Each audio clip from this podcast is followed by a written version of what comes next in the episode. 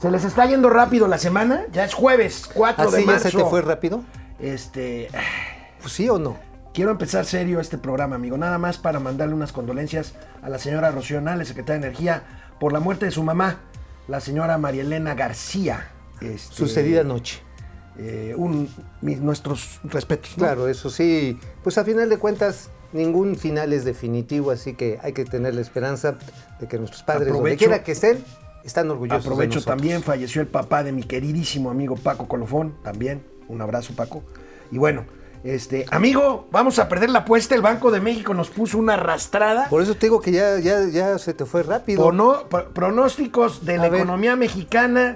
Los pesimistas de momento financiero fueron arrastrados por el Pero Banco de así una, México. cachet, una cachetiza Nos así pusieron una madrina horrible, Sí, ¿verdad? sí, o sea, nosotros estábamos, tú que menos de 3% abajito. y yo 3.5 De- abajito. arriba. Y Banco de México, ¿qué han cuánto? ¿Cuánto, cuánto, cuánto? Bueno, pues ahorita lo vamos a decir, Híjoles. pero se va a las nubes, maestro. Ahora sí que la recuperación en palomita. ¿Qué pasó? Ya empezamos. Momento financiero. Esto es Momento Financiero. El espacio en el que todos podemos hablar. balanza comercial, Inflación, evaluación, tasas de interés, momento financiero, el análisis económico más claro, objetivo y divertido de Internet. sin tanto choro. Sí, Y como les gusta, peladito y a la boca. ¡Órale! ¡Vamos, réjete bien! Momento financiero. En su informe trimestral que hace... ¿Cada cuánto se hace un informe trimestral? Pues ca- cada cuatro meses. no, Digo, cada dos meses. Ya estamos este, con lógica gateliana. Ahorita vas a tener, traes una exclusiva de Gatel. Híjole, sí, Ahorita, la tenemos- en, en el Inter. En ahorita el la- Inter se las platicamos. Bueno, en su informe trimestral del Banco de México, precisamente el Instituto Central Mexicano amplió sus perspectivas de crecimiento para nuestro país, aunque lo hizo en un alto rango, amigo. Tenemos, Ay, a ver, a ver, ¿de cuánto a Tengo cuánto? que decirlo. A ver, ¿se acolchonó el Banco de México? Te iba a Eh, preguntar. claro, sí. O sea, colchonar no es que uno se meta en el colchón con alguien. No, no, no, no. O sea, el Banco de. México dice, la economía mexicana va a crecer entre 2.6 y 6.2%, ¿no? Ahorita lo vamos a ver. Ahora tenemos ahí la tabla, El promedio es 4.8, que se acerca al pronóstico del presidente López Obrador de 5%. El 5%. Nosotros estamos muy abajo, amigo. No, nosotros si el- somos de los Si el negativos, límite bajo del. Banco de México es de esos 2.6, todavía puedo ganar la apuesta. Ahora, aunque no pudiera yo ganar la apuesta, yo me sostengo como los machos. Ah, yo- ándale. Ahora sí eres macho calado. Eso Bueno. me encanta de ti, amigo. Eh, entre, ahorita vamos a ver entre cuánto y cuánto, pero. ¿Cómo que lo tuyo? no, lo mío, lo mío. Lo tuyo, lo tuyo, ¿qué es? No, lo mío, lo mío, lo mío es dar lata. No, mi pronóstico es cuando mucho 3%. O sea, mi pronóstico es abajo de 3%. El mío es arriba de 3.5, no llega a 4. Bueno. Sino- pero a ver, no solamente es el número, es los fundamentos sobre los cuales Ah, bueno, se pero- plantea pero- eso. bueno. Ese es el. Vamos a ver, bueno, esa es la carnita. Primero tema. escuchemos cómo lo dijo el, presi- el presidente. El gobernador del Banco de México, Alejandro Díaz de León. De crecimiento económico. En el informe anterior tenemos un escenario central de, una- de un crecimiento de 3.3%, se está revisando a uno de 4.8%. Esto refleja la recuperación que se tuvo en el cuarto trimestre del año pasado, el nivel que le da eh, a la actividad económica. Y eh, eso también está propiciando un ajuste, eh, una revisión al alza en el crecimiento económico para el 2022 que se tenía en 2.6% a uno de 3.3%. También las trayectorias de los límites inferiores y superiores que acompañan a este escenario central que se están, se están revisando, eh, nada más destacando que son, obviamente, no, no son intervalos de la manera tradicional, sino más bien trayectorias en las cuales se puede consolidar o una recuperación más vigorosa, eh, eh, con una recuperación que en ese límite superior sería de 6.7%, en el caso de que hubiera muy buenas noticias por el lado de vacunación, confianza y regreso y recuperación en los sectores más afectados por la pandemia. Pues ahí es como dice mi abuelita, que en paz descanse. Como dice tu abuelita, Que conjuga paz- bien, como Dice- decía. No, porque, si mi abuela dice vive es en mí. presente. Mi abuelita vive en mí, caray. Los seres humanos tenemos esa gracia de la eternidad que nos ha sido concedida este mundo. claro que sí. Nuestra Bueno, transmisión genética nos permite economía, hablar. compadre. No, es- nos permite hablar de nuestro presente como parte de nuestros Bueno, ok, entonces, ¿qué Pero dice tu abuelita? ¿Qué dice mi abuelita? Mi abuelita sabia. Así de sencillo. Ahí es donde tuerce el rabo la cochina. Bueno, porque dicen, es tanto, pero tiene que pasar esto y esto. Tiene y que esto", pasar un proceso exitoso de vacunación. Que no está pasando. que no está pasando. Tiene que haber una recuperación del mercado interno a través del momento en que la gente se siente confiada para reabrir las actividades, sobre todo de servicios y de procesos manufacturados. Tiene que mejorar el clima de inversión, que no se ve cómo mejora.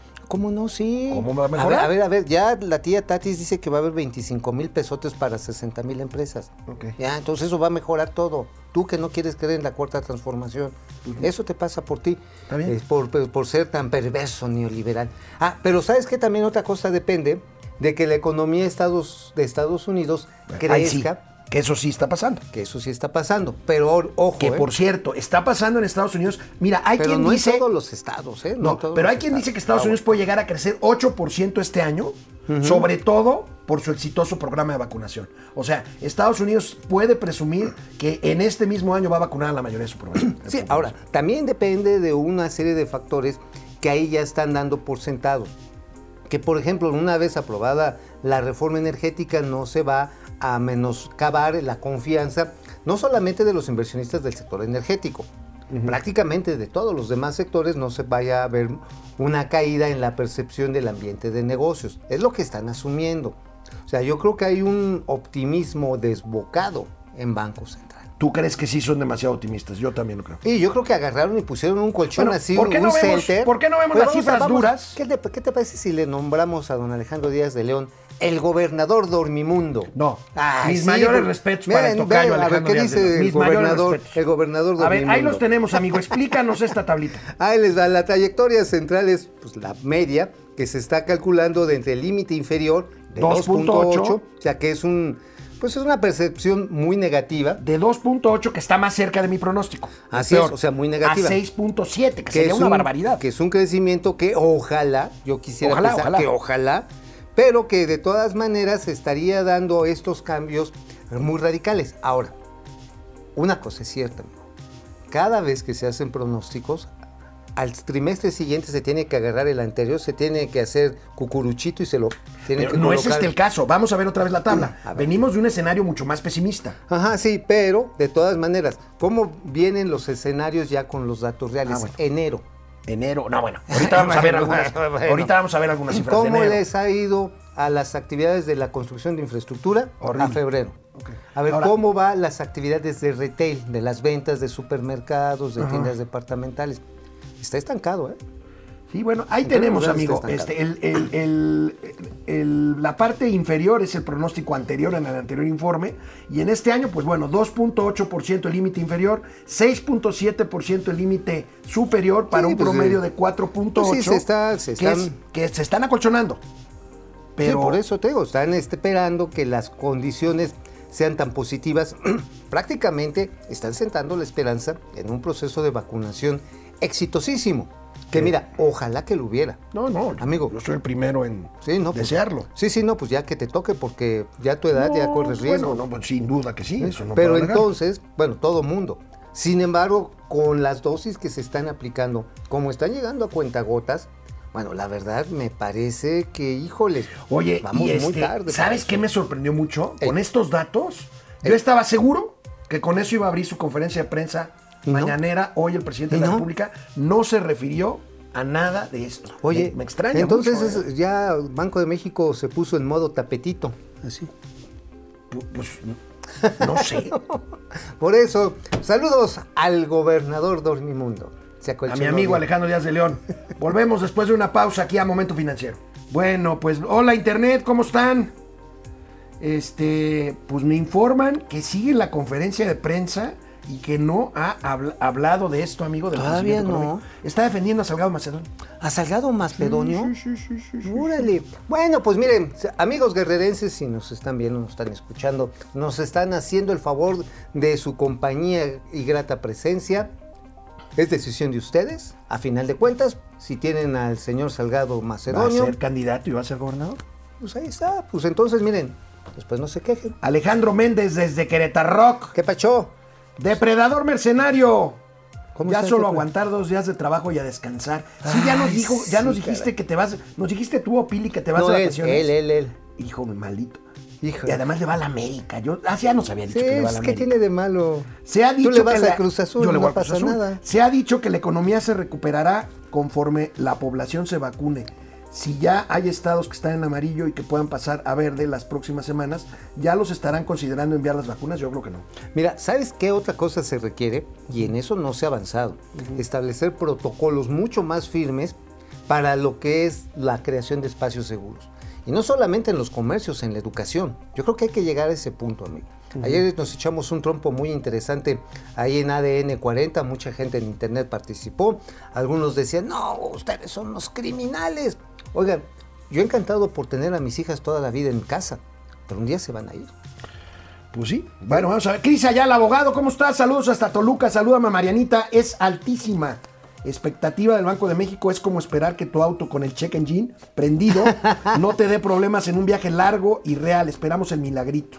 Pues sí, es que yo no veo de dónde están sacando 6.7%. Tendría que ver una Yo oleada. creo que lo están sacando de la proyección de que Estados Unidos crezca 8%, amigo. Mm, híjoles. Que aún así me sigue pareciendo. A ver, para crecer en un punto porcentual el PIB, este es un cálculo que en su momento hizo el señor Carlos Slim, requieres dos puntos adicionales de la relación de PIB a inversión. De inversión a PIB, perdón. Bueno, Paco Guerra, excelente jueves, chavales. Nuestro presidente magnánimo y más feminista del mundo diciendo que en España solo dejan marchar a 500 y aquí a todas las que se pueda, pero, pero que no nos manchen los monumentos, ¿verdad? Sí, Este, no, que no nos pinten, no sean manchadas, es lo que dice el presidente. Todo ¿no? esto seguro se volverá la Yotzinapa de AMLO. Híjoles. Sí. Yo apoyo Bueno, a vamos todas a la las tele, volvemos. mujeres. Bueno, pues este, dejemos esto del hasta ahorita. Acolchonadísimo. No ha terminado la conferencia de prensa del presidente, ya lleva tres horas. Yo, yo creo que, va- que Y ya no ha dicho nada de esto del Ya hablamos presidente. con el señor Alejandro Díaz de León. A ver, y, pero- ¿Y qué dijo el señor León? Pero Mauricio Flores Arellano nos tiene aquí una exclusiva sobre ¿quién creen? Chan, ¿Lo chan, extrañan? chan, chan. Hugo López Gatel. Hugo López Gatel. Sí, estuvo en el centro COVID Banamex, este que hay que reconocérselo y hay que... Eso ya se sabía. Sí, sí, claro, ya estaba ahí. Hay que reconocerle a Carlos Slim que le ha metido una la nota, ¿eh? No, bueno, han salvado miles de vidas. Miles ahí. de vidas. Bueno, la cuestión está en que el lunes, y eso nos lo informaron ayer nuestras fuentes ultrasecretas, ya fue dado de, de alta. El lunes. El lunes en Pero, la noche. Sí, ya, se sabía, lo que no se sabía era cuándo y a qué Ya horas. lo despacharon a su casa. ¿Con todo y oxígeno o sin No, ya oxígeno? sin oxígeno, pero con un tratamiento intravenoso. El mismo tratamiento, sí, bueno, yo sé que te estás pensando en otra, pero, pero ese después lo hablamos, mi hermano. A ver, Este, pero le dieron este medicamento que según esto no está... el eh, remdesivir. el Redesivir. El remdesivir. Que también se lo dieron al presidente de la Y República. un protocolo que es el mismo que le aplicaron al presidente del Instituto Nacional de Nutrición, ¿m? que incluye una serie de cócteles para desinflamación y todo vía intrapierna, o sea, perdón, intravenosa. Entonces se la pusieron, ya con eso está. Un tratamiento que todavía no está aprobado por la COFEPRIS, pero pues dijo, pues vénganos tu reino. Ahora, O sea, que sí se vio grave el subsecretario. Así es. O sea, está estable ahorita por el tratamiento, por el final de- de- del coronavirus. Esperan que no tenga una recaída porque finalmente este virus tiene un comportamiento pues, muy disímbolo, en casos por casos. Eh, la cuestión está en que el señor todavía se espera tenga un periodo de recuperación un poquito prolongado, más prolongado que el del presidente. Porque hay gente que queda muy afectada de los pulmones. Obviamente después de eso se le tienen que hacer una serie de pruebas, etcétera, etcétera, a las cuales, por cierto, incluyendo estos tratamientos, la gran mayoría de los mexicanos no tienen acceso. ¿Cómo Yo ven? no digo nada porque... Yo sí, sí, sí me enchila, amigo. A mí sí me enchila. No, no, me refiero a... No hay que hacerle mal a nadie. No, yo creo que esté bien. Este, yo espero que esté bien Yo el quiero que- pero- pero- Yo creo que tiene muchas pendientes que... Por eso quiero que esté bien. Quiero que salga a ser. A ver, amigo. Ya terminó la... A ver, amigo. A ver. Si algo me enchila en este momento es que, Es no, que hay, te interrumpa. no hay suficientes medicamentos en los hospitales públicos. amigo, y eso sí fue responsabilidad del señor Hugo Gatel. Mira, estos ojitos que se han de comer los gusanos, eh, los gusanos, lo vieron y estos oíditos lo escucharon. Si alguien tomó decisiones equívocas en el proceso de compra de medicamentos, Fue Hugo ese es López Hugo. López Gatell. Así que, señor López Gatel, por favor, cúrese, que nos tenemos que comer un pollito. Bueno, vamos a seguir con el gobernador del Banco de México porque en lo que constituye todavía una pues en este, una cascada de reacciones sobre la nueva ley eléctrica que acaba de ser aprobada ya por el Senado de la República. El gobernador Alejandro Díaz de León también habló de la reforma eléctrica. ¿Y qué crees, amigo? Como ¿Qué que dijo? ya la dio por... Ah, por buena. Ya, ya la... bueno, Es obvio que ya la aprobó el Congreso. ¿Pero qué dijo Díaz de León? Vamos a ver qué dijo. eh, un balance adecuado entre varios elementos que son deseables, que son la eficiencia, la reducción de costos, eh, promover la inversión eh, para poder hacer frente a la demanda, así como una eh, mayor participación de las energías limpias. Eh, entendemos que ha sido, eh, como, como señalé, una- un cambio en la interacción eh, y esperamos que en la implementación eh, se logren eh, estos, estos balances que eh, necesita la, eh, la economía.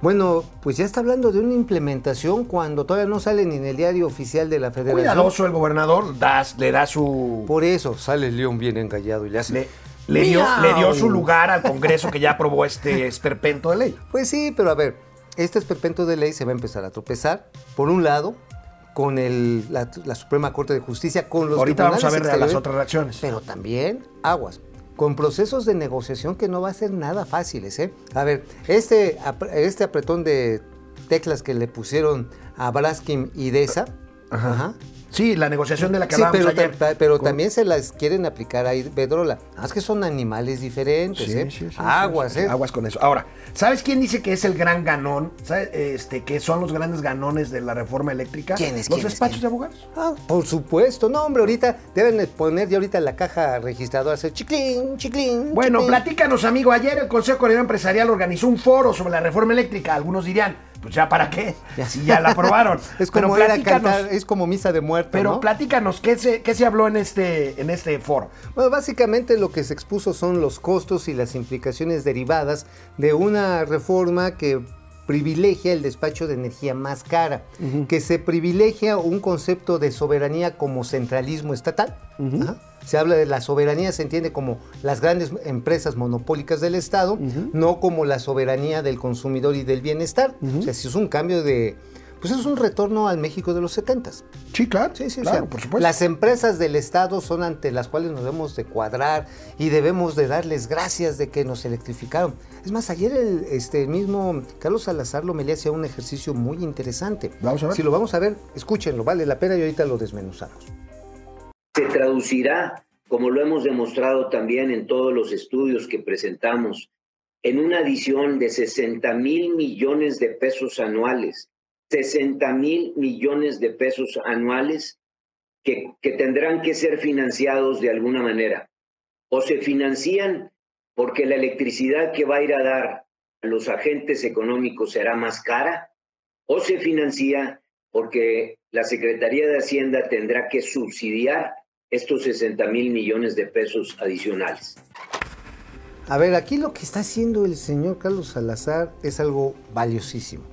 No es directamente que se te vaya a encarecer el recibo de luz. ¿Por qué? Porque de una u otra manera vamos a tener que recibir subsidios para que los precios no se vayan al cielo. Sí, eso para no afectar sobre todo a los más amolados. Ahora, tarde o temprano eso va a repercutir en mayor déficit y mayor cobro de impuestos o menor inversión pública. Pero lo que sí se puede verificar de inmediato, por ejemplo, tacos el paisa, que tienen un montón de luces, van a recibir un cheque de pago más alto ante la Comisión Federal de Electricidad Sí. y pues van a tener que subirle el taco de 10 a 12 pesos. O quitarle focos a su puesto. Ah, alguna de esas. O por ejemplo, el que fabrica los pantalones que utilizan muchos procesos eléctricos. Que amigo. pu- puso un ejemplo claro ahí, eh, varios ejemplos, este, el Bueno, señor Salazar. hoy tenemos una vida eléctrica. Carlos Salazar ya se va y el CC, pues como que no lo han pelado mucho, amigo, ya lo hemos dicho aquí. Sí, no, sí, ya nuestro pobre. Oye, amigo, mira, tenemos una pregunta ya. para el público. Ver, Por ¿qué favor, métanse a nuestras redes sociales, Momento Financiero. ¿Qué onda? La pregunta es, ¿en qué pronóstico económico confías más? ¿En quién? Momento financiero entre 2.5 y 3.5%, Banco de México entre 2.6 Órale. y 6.2%. Órale. ¿Ustedes a quién le van? Hasta el momento 95% nos creen más a nosotros. Órale. Regresamos. Regresamos a internet. Pili Sainz, ¿soy yo o los días están pasando más rápido? Yo creo que, yo creo que sí, este, no eres tú, Pili, están pasando muy rápido los días. Bueno, realmente el tiempo tiene una velocidad que puede cambiar conforme se acerca a los límites de la expansión del Big Bang. Esto de acuerdo al acercamiento a lo que se le conoce la curva de eventos. Esto en términos de la matemática. Ay, no. De- no, no, no. A ver. ya lo perdimos. Sí ya. leíste. Ya, ahorita con el tema Sí epistemológico a ver, sí de su sí. abuelita. A ver, si has Ya. leído al señor Carl Sagan, digo, Sí, pues, claro. un- ah, bueno, pues ha salido al señor Green, también el Sí, señor Green también. El mismo eh, Einstein hablaba precisamente de la curva de eventos. Y la teoría de la El tiempo, relatividad. El tiempo, precisamente la gran teoría de la expansión del Big Bang, lo que genera es que el tiempo se puede ir alentizando. Ajá. Sin embargo, pasa en periodos que ni ustedes ni yo voy a ver. Vamos a ver. Bueno. Dice Pili Sanz. Les dejé un video en Twitter, a ver, Sí, chécatelo. sí, está- está- Saludos a. Doña Austeridad y un beso a mi crush. Hoy. Servando González, hola Servando. Servando. Carlos Santoyo, Jerez, Zacatecas. Ay, Francisco. Guerra, Manuel Barney diciendo que si es de noche, ¿cómo le hacemos con la energía solar? Es inaudito. El que ha viajado por todo el mundo menos por Estados Unidos. No, no puede ir a Estados Unidos. No, No, sí se lo enchipó, si va, ¿verdad? Ah, no, sí, bueno, si te- cruzas y además vas a que te pongan la vacuna y te detectan que no eres residente de los Estados Unidos, te quitan el Y pasaporte. entonces la ministra, ah, la ministra Sí, este, simuló, Esquivel, simuló. la esposa de no, tiene una matrícula consular. Ah, Sí. bueno, entonces pues vive en los Estados Unidos. No vive en Estados Unidos, pero tiene una matrícula consular. Ah, a ver mira. cómo le hace, no Uy, sé. qué padre. Alfonso Durazo va a contender por la gobernatura de Sonora, dice Pepe Almazán. Pobre Sonora. Y para su escolta personal se llevó a 70 marinos que lo cuiden. Sí, eso, esto lo revela hoy el buen Raimundo Rivapalacio en su columna en el financiero. Sí, ¿verdad? Que 75 marines para... Oye, pues así, Así tendrá el Zócalo. Así estará el Zócalo. Francisco No. García, el crecimiento que propone el Banco de México, ¿a qué porcentaje de la economía de 2018 equivale? Ay, es una muy buena pregunta. 6% equivaldría pues a más o menos dos tercera parte de la del 18.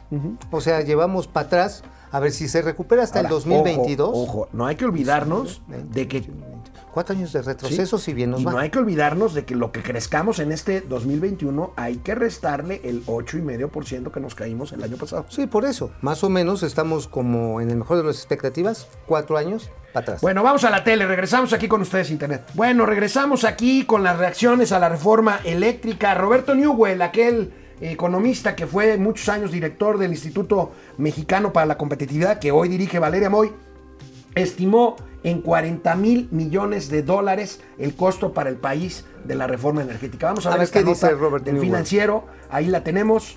Este, 40 mil millones de dólares, amigo. Y ahí tenemos otros datitos que da Roberto Newell. Mira, fíjate que es una visión bastante, yo digo, equilibrada. Equilibrada, o sea, sí tiene razón. no, sí, 40 mil claro. millones de dólares es un No, chorro de por dinero. supuesto, pero es que había visiones que lo ponían a 50 mil millones de dólares considerando inversión hecha más flujos esperados. Ok. Y había quienes le agregaban otros 50 mil millones de dólares en potenciales conflictos legales que México va a perder. Dice que subiría 18% los costos de generación al momento de eh, priorizar las plantas de CFE. Órale. Y 84% de la energía que compre CFE podría ser adquirida sin procesos, es decir, sin procesos competitivos. Resulta que dicen en la CFE, hay que ver primero cómo lo van a pagar, que van a instalar una nueva tecnología de captura de carbono en las plantas de combustible. Neta. ¿Y sabes ¿Carbon quién? Light o qué? ¿Sabes con quién? Oye, o le van a echar FAB, este, para que no, este... no, ¿sabes con qué? A lo mejor. este, y ya así, con un- una, una capsulita pellets. nomás que sea como un Sí, sí. chorro de toneladas de carbón. Sí, sí, y que lo que quieren hacer son un sistema de capturas que ya lo tienen, hay que ver cuánto cuesta, y que con eso van a disminuir sensi- sensiblemente la emisión de contaminantes. Ahora, déjame decir, Cemex, Cemex sí tiene una tecnología en desarrollo que le está financiando el Departamento Había- de Energía ya de los Estados esta- esta Unidos. nota ya, ¿no? Ajá, ahora, hay un proceso de recuperación que no es tan fácil, no es como agarrar y aventarle un zarape encima a las chimeneas, güey, o sea, tiene todo un procedimiento que tienes que apagar los procesos de producción en un momento dado para instalar. Son unas mallas interesantes las de Cemex, no sé cuáles van a, vayan a ser las de, las de las de la NASA CFE, ¿te imaginas? Onda, onda este, Buzz Lightyear al señor Bartlett. Sí, Ajá, sí, o sí, sea, sí, sí. Al infinito y más para acá. Oye, pero un señor como Bartlett a su edad y con sus antecedentes trabajando con la NASA como que no hace sentido, ¿eh? Pues ¿por qué no? A ver, si un burro puede llegar a Marte, ¿cuál es el problema? Bueno, vamos a ver otras reacciones. Aquí tenemos algunos recuadros de reacciones a la ley eléctrica. Esta, ahí tenemos se aumentará hasta 18% Lo mismo, el los cálculo, costos de coinciden en el energía. cálculo. Coinciden en el cálculo, dice Carlos Emiliano Hernández Ochoa. Vamos a ver la siguiente, amigo. Ajá, a ver, viene.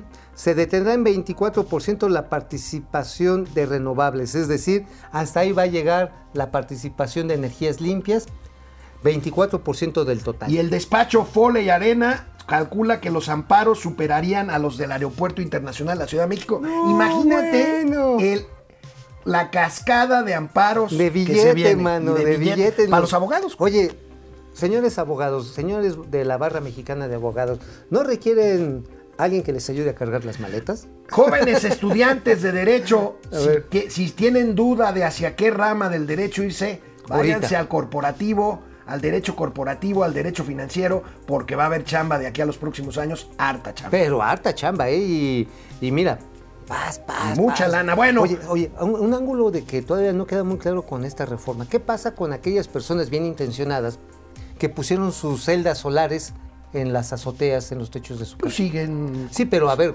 ¿cuál va a ser el costo de transmisión? ¿Se los va a seguir adquiriendo CFE? Porque ellos es autoabasto. No, y se supone que si tenían un diferencial, CFE se los reembolsaba, ¿Qué ¿no? va a pasar con eso? No sé. Yo Yo tengo tampoco. unos amigos que tienen, yo no toda- yo todavía creo en el ¿Tú todavía crees en el carbón? en el anafre. ¿Todavía, crees en el, ¿Todavía crees en el animal prehistórico? Ay, es que este las gorditas de chicharrón en Bueno, anafre todavía bueno, no tienen este, Oye, pero ya, ya, ya hay carbón ecológico. Yo creo que es el que va a comprar este, a mí me encanta hacer la carne asada, pero bueno, yo Ah, hay, no un- creo. hay unos pellets que hacen con viruta de coco. Las hacen empresas de Monterrey, de Nuevo León, por cierto. Y no sabe a coco la, la carnita. A ti te gusta más bien la, capulina de coca. No, no, más bien a mí la lo que viruta me y gusta... capulina de coca. Pero Bueno, mira, lo que sería más interesante es que el ñoño se hizo ñero. ¿Cómo ven? Aunque se le el- lengua la traba. el- ¿eh? en febrero se registró la mayor caída en términos anuales de venta de vehículos automotores. Es un poco los datos que dice Mauricio Flores que hay que ver para checar si es posible un crecimiento ¿Cómo como el que fue? se está proyectando. Si bien, amigo, en términos de mes con mes, de enero a febrero creció la venta de autos. Se colocaron en febrero 82.323 vehículos, pero aquí tenemos la gráfica en términos anuales. No, bueno. Pues la caída sigue siendo brutal, sigue siendo de, ¿cuánto se ve ahí? Menos 21.1%, Por ciento. amigo. O sea, febrero contra Tú febrero has seguido muy de cerca la industria automotriz, amigo. Ha sido una pérdida brutal después de haber llegado a los niveles más altos en el 2015, 16, 17. Hoy estamos viendo el fenómeno de la carcachización. ¿eh? Ya en algunas ciudades fuera de la Ciudad de México, Guadalajara o Monterrey, empiezas a ver coches ya tartanitas que tienen más de 5 años. Lo que pasa está en que los vehículos ahora están diseñados para una obsolescencia planificada De 4 o 5 años. 4 o ¿no? 5 años, y hay gente que ya no puede cambiarlo a los 5 años y ves modelos de hasta 10 o 12 años. Cosa que ya se ¿eh? vea revertido en los últimos Mm, 15 años. ¿no? Ya, ya cambiabas el coche con cierta regularidad y esto también está dado por la falta de confianza del consumidor. ¿eh?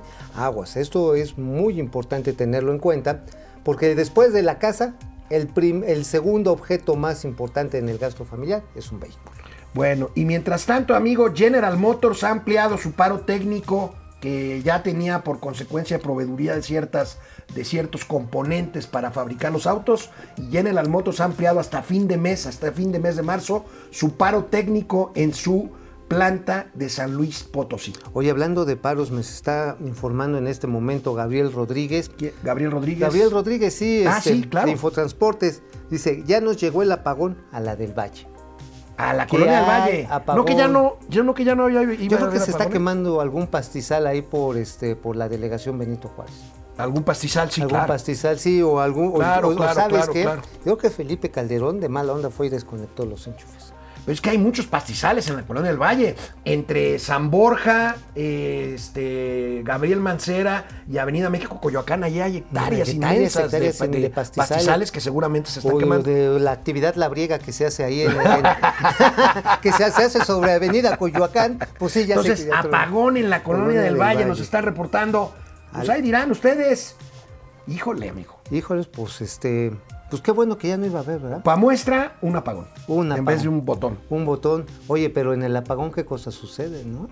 Pues sí. Sí. Y en Ah. una buena nota, según datos de la Secretaría de Hacienda y Crédito Público, el costo financiero, amigo, de la deuda pública, ¿qué es el costo financiero? Los intereses, las comisiones que cobran los bancos Así de inversión. es. Este, la- el costo financiero de la deuda pública bajó 21.8% en enero, según vemos en esta información del periódico El Economista. Ahí tenemos, amigo, pues es un- esto es una buena noticia, ¿no? ¿A qué se Claro. debe? Mira, se debe a que se ha, re- se ha hecho un reperfilamiento de vencimientos de deuda.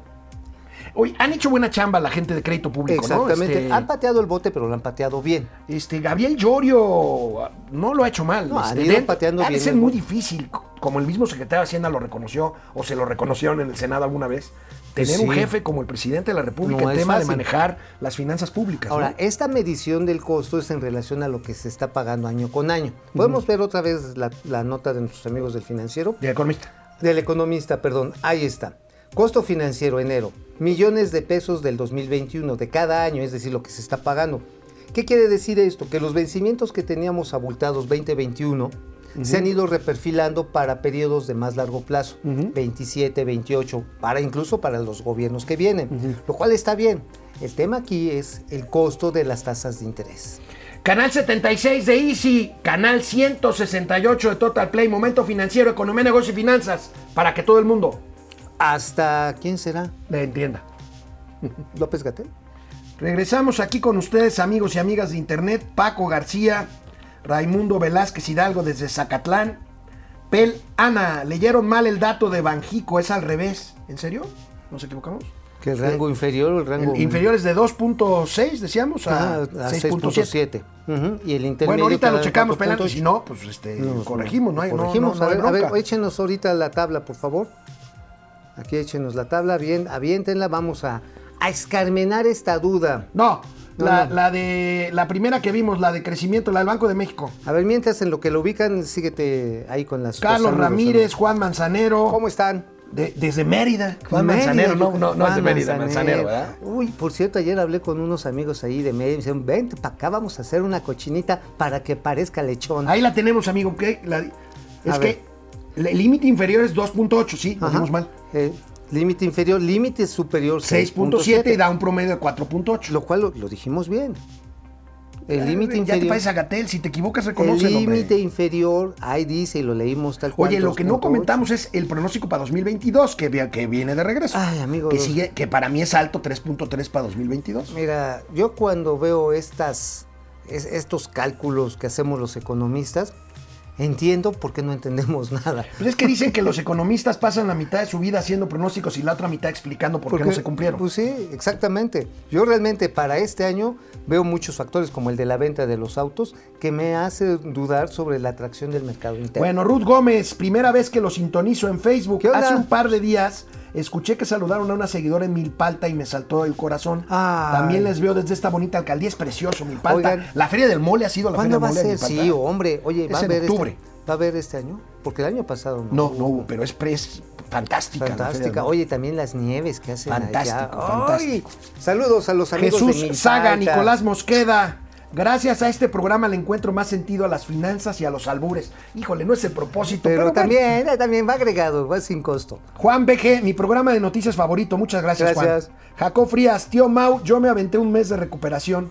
Eh, de COVID. Sí. Sí, hay gente que se echa hasta dos Es que hay meses. mucha, hay mucha gente que está comentando que el presidente se recuperó muy rápido, cosa que a mí me da mucho gusto. No, qué bueno, pero igual como algunos especulan, se vacunó antes, unos días antes, dice Raimundo Riva Palacios, y lo que tuvo, especula nuestro amigo, Bueno, Darío Celis dijo que se vacunó desde, desde hace como octubre, dos meses. pero mira, en aquel entonces lo que había era la China, la Sinovac.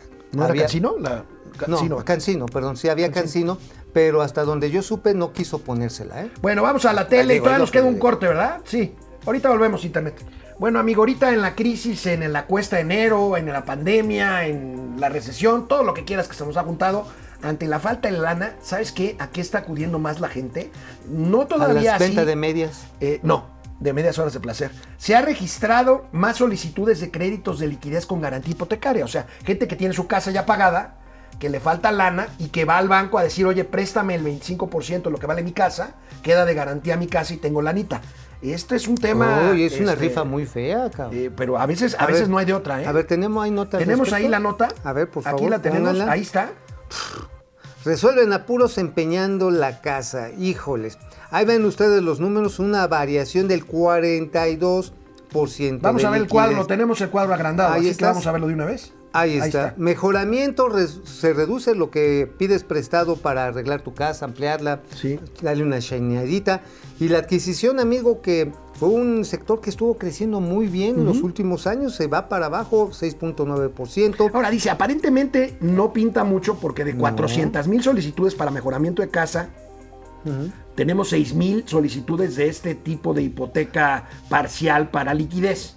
Parece no mucho, pero sí es un No, dato bueno. interesante. No, pues es 42% para arriba. 42% para arriba. Y además es un riesgo fuerte que toma una familia en el momento que dice, a ver, no tenemos ya lana para seguir adelante.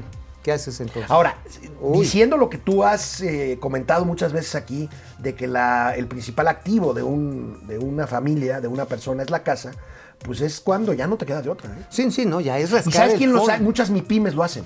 Hipotecan Ah, claro. su casa para mantener el negocio. Exacto. Que a veces funciona, pero muchas veces no funciona. Si no funciona el negocio, la fuente de repago, la pyme o no consigues la lana para pagar el crédito, Que es un poco lo que pasó con el aeropuerto. Perdonen ustedes que vuelva con Texcoco. oye, tú estás hablando del elefante a partir de hablar de la lombriz. No, perdónenme, pero la fuente de pago del aeropuerto, de la deuda que todavía pagamos y que seguiremos pagando, era el funcionamiento del aeropuerto que ya no se construyó. Ajá, ahí Perdón. sí, ahí sí, 42 mil melones de pesos. Es más o menos eso, ¿no? Pues, Es más o menos eso. Ya, ya bueno, pues vamos a ver. Amigo, vamos a hablar de uno de tus temas favoritos, la deuda de Pemex. Uy, uy, Ayer nos preguntaba alguna persona del público sobre la deuda de Pemex con sus proveedores. Bueno, pues les voy a decir algo. Esta deuda se ha duplicado en los últimos dos años. Casi 30 mil millones de pesos. Vemos esta gráfica, por favor. Bien, ¿eh? Este, para que la comente aquí el señor Mauricio Flores Arellano. Se ha duplicado en los últimos dos años. Ahí tenemos tanto los eh, proveedores como la actividad, este, el activo, perdón, de este circulante. Sí, ahí lo que ustedes pueden ver es precisamente cómo el activo circulante ya cada vez da menos para cubrir el, ahora sí que digamos los pasivos de corto plazo. Esto lo que le llaman los contadores es el índice de liquidez. Esta es la prueba de fuego del índice de liquidez cuando tus activos circulantes, que son cuentas por cobrar, que son facturas que tienes todavía que reclamar, ingresos por recibir ya pactados en el corto plazo, en un periodo no Oye. más de un año, Sí. Tú- a ti te gustan en el largo No, plazo, no, ¿no? no, no, me estoy riendo porque mi hija me pregunta, oye papá, este, ¿cómo andamos de finanzas? Este, le digo, este, bien, mijita, em, entonces ¿por qué te hablan tanto del banco? No, bueno, pues es que a mí me deben como dos millones de pesos, este, Ah, y te bueno. van a pagar, no sé, pero me deben dos millones día, de pesos, ¿no? algún día. Sí, a eso te refieres, ¿no? Ajá, exactamente. Pero la cuestión es que si tienes las obligaciones que te habla el banco para que pagues, pues entonces resulta pues que no hay con qué pagarlas. Así es, o sea, sí, sí, se te está haciendo pequeño el colchón. Y por cierto, hubo una nota muy interesante el fin de semana en la jornada de Israel Rodríguez. Ay, un bueno, gran- Israel, primo, saludos a Israel Rodríguez. un gran, un gran este, reportero en materia energética y le rasca a los estados financieros en la parte de balance general y lo que muestra es precisamente esto, cómo ha venido carcomiendo los activos circulantes el crecimiento del pasivo de corto plazo y que además han ido pateando, los pasivos de corto plazo los han ido pasando a mediano y largo plazo. Esto por supuesto pues no es acabar con los pasivos, es solamente dejarlos ir a otros plazos. Bueno, y hablando de Pemex, veamos cómo se compara con un par de petroleras en este cuadro. No, bueno, no me hagas llorar, Alejandro. Ahí tenemos, No amigo, otras llorar, empresas ya amigo. dejaron de refinar y nosotros seguimos con lo mismo. Pero aquí tenemos, pues, la comparación este, en términos eh, de ganancias y pérdidas y producción con Petrobras, que es la petrolera del Estado brasileño. Bueno, ya no es del Estado, ¿verdad? Ya, No, bueno, se- ya es una se- asociación. es, una, es una asociación público-privada y Shell. Y Shell, bueno, pues mira, ahí, ahí está el patriótico resultado de rescatar a la empresa productiva del Estado. Menos 22.9 mil millones de dólares.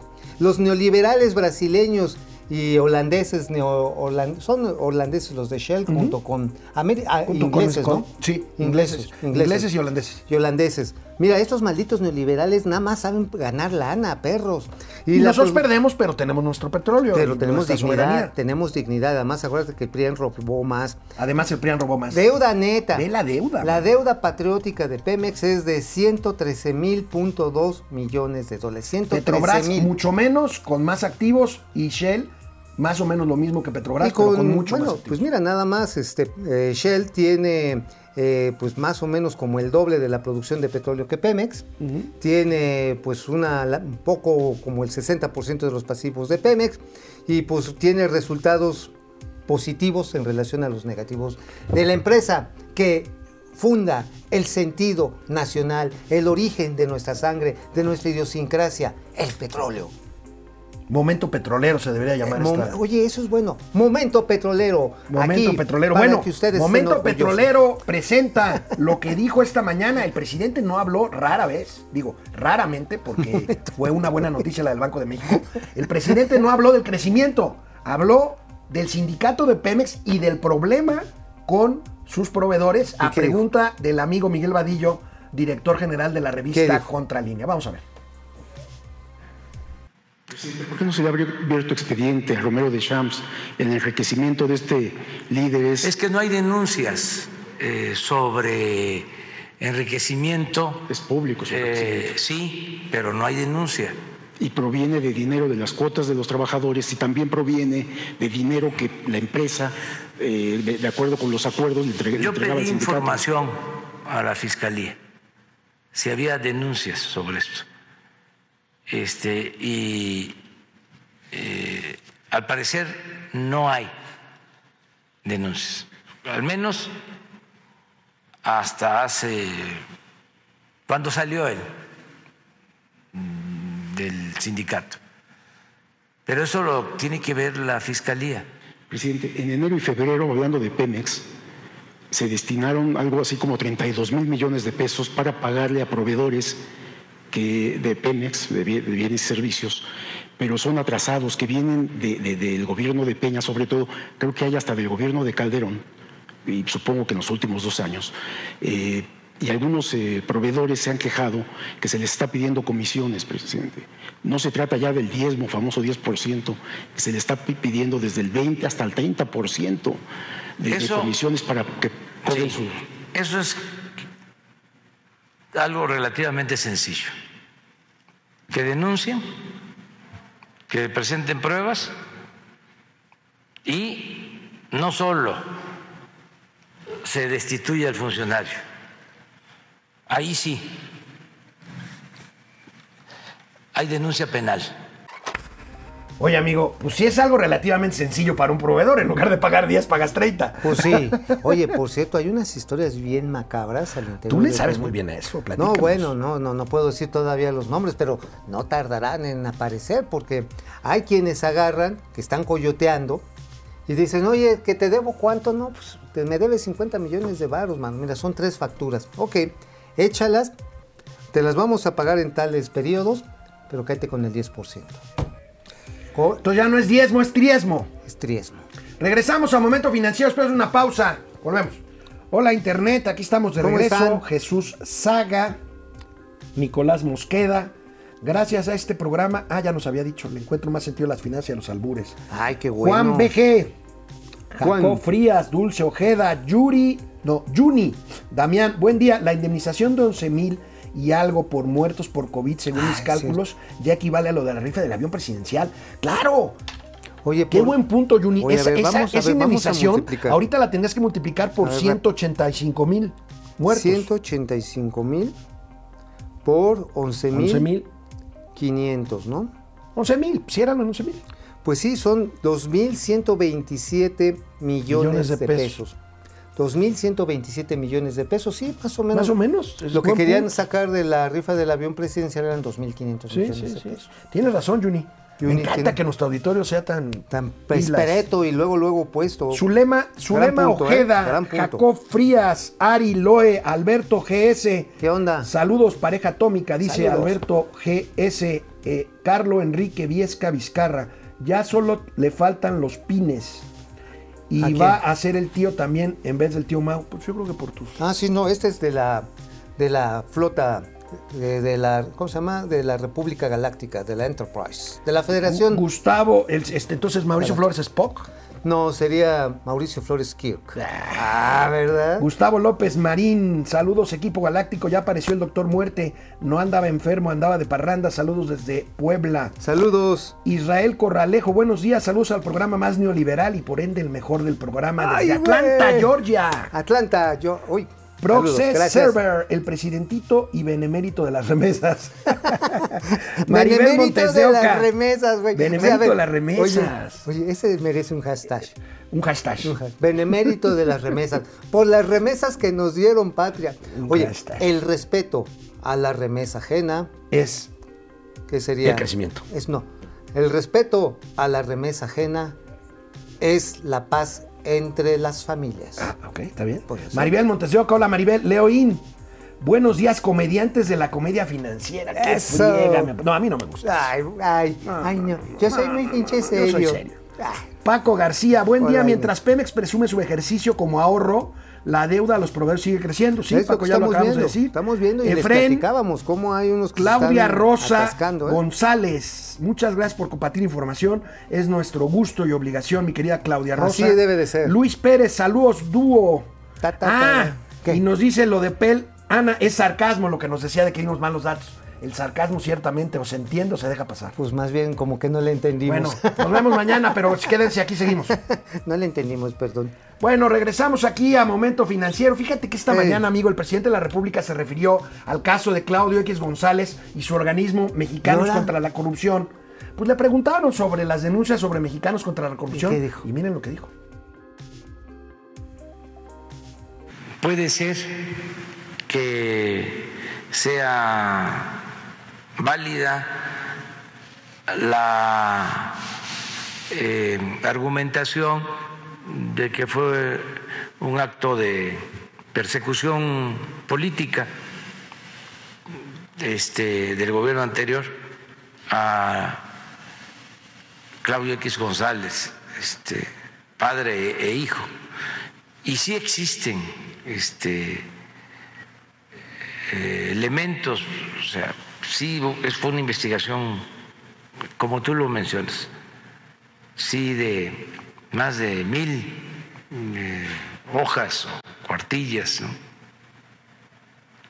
Nosotros decidimos no presentar ninguna denuncia y solo toco el tema porque este, tú me lo estás preguntando,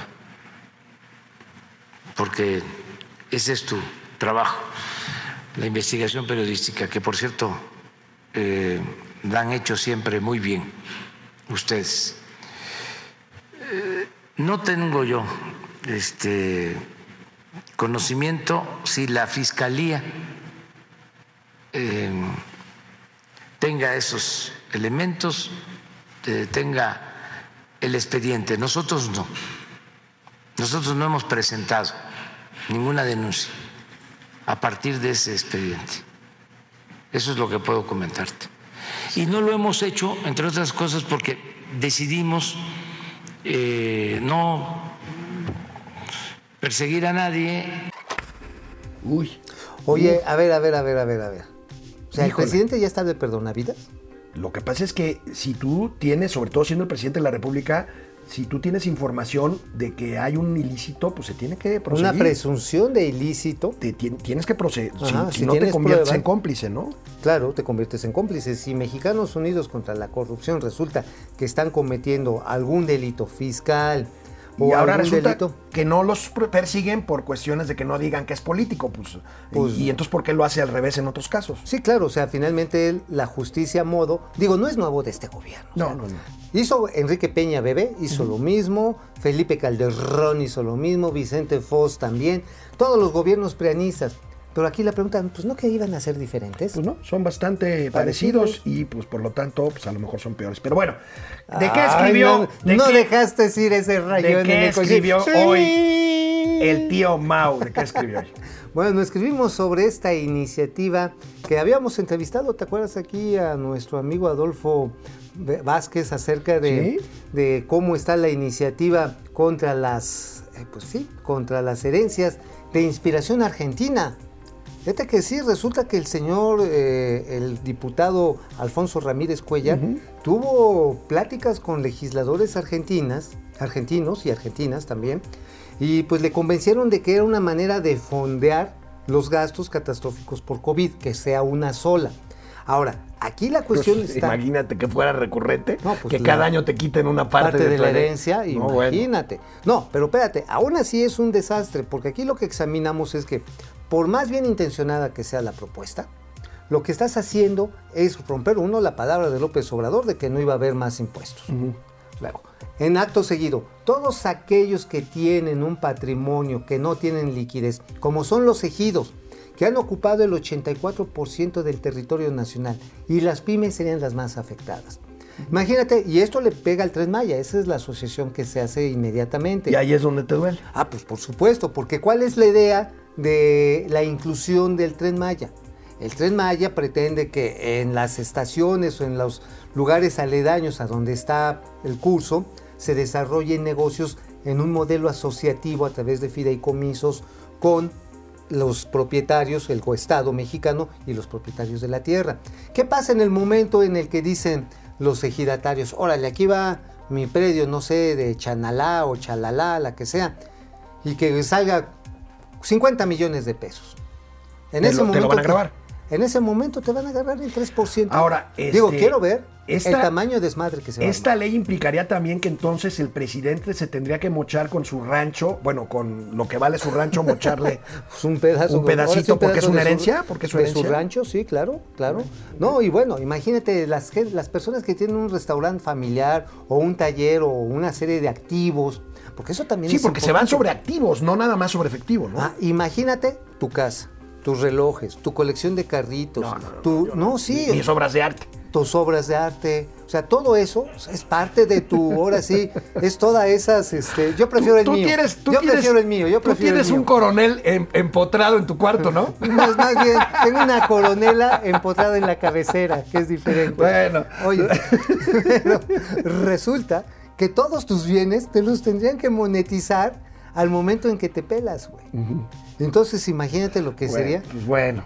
Oye. Pero, o sea, es que, ¿y por qué no lo. O sea, este asunto.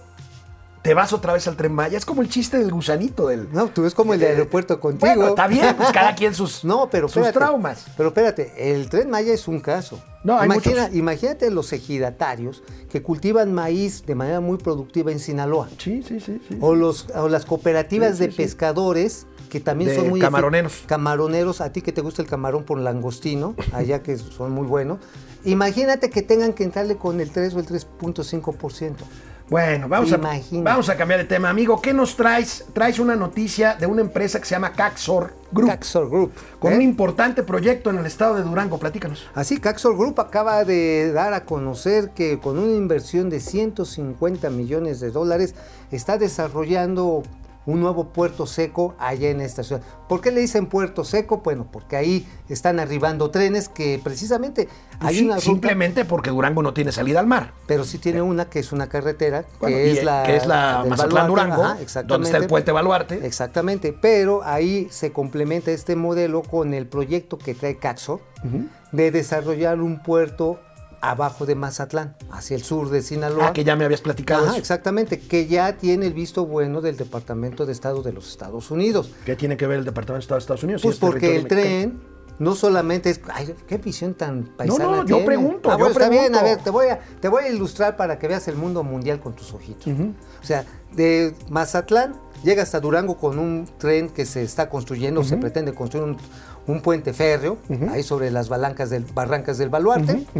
Llega a Durango y de Durango está toda la ruta que te llega hasta, pues ahora sí, hasta Dallas Hasta, hasta Texas. hasta Texas y en Dallas, se sube al puerto de Houston y cruza todo el estado de Texas y asciende hasta el norte de los Estados Unidos, llega a Chicago y desemboca en Winnipeg, Canadá. Está bien. O sea, esto reduce en 24 días el traslado de contenedores que hoy se mueve por el canal es un, buen de Panamá. es un buen producto. Oye, amigo, antes de irnos rápidamente, Dime. te hago una pregunta. ¿Qué significa que la Suprema Corte de Justicia haya confirmado la preponderancia de América Móvil, que no es otra cosa sino Telmex y Telcel? Pues quiere decir que simple y sencillamente siete años de reformas de telecomunicaciones no le han hecho nada. Le han hecho lo que el viento a Juárez a la empresa del señor Carlos Slim, que tiene más del 75% de participación de mercado y que por lo tanto se requieren todavía aplicarles medidas asimétricas para que no terminen de doblar a Movistar, que Movistar ya está para el perro. Ahora, en siete años ha habido vi- victorias jurídicas de América Móvil, de Carlos Slim. Esto es ya el definitivo, ¿no? Este, la, la- no, sí, aquí, la- digo, la van a recusar, la va a recusar, pero de todas Bueno. maneras es Nos dominante. vemos mañana ya viernes aquí en Momento Financiero. Hasta mañana. Es dominante. Hasta mañana. Nos vemos.